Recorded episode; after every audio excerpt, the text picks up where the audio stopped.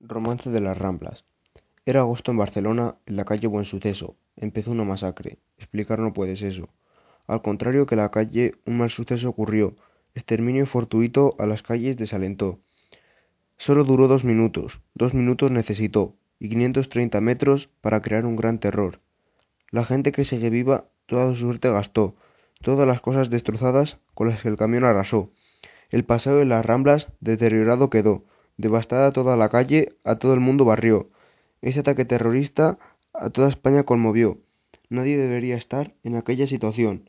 Un atropello masivo para causar el pánico, para avasallar las calles, un accidente trágico. Alguien con mente perversa, con la mente de un sádico, robaría vidas ajenas con tal ataque esporádico. 15 personas murieron, fueron 130 heridos, todo un pueblo desolado, otro ataque, qué aburrido. Estos viles asesinos no respetan la libertad, matan en nombre de nadie, la gente grita basta ya.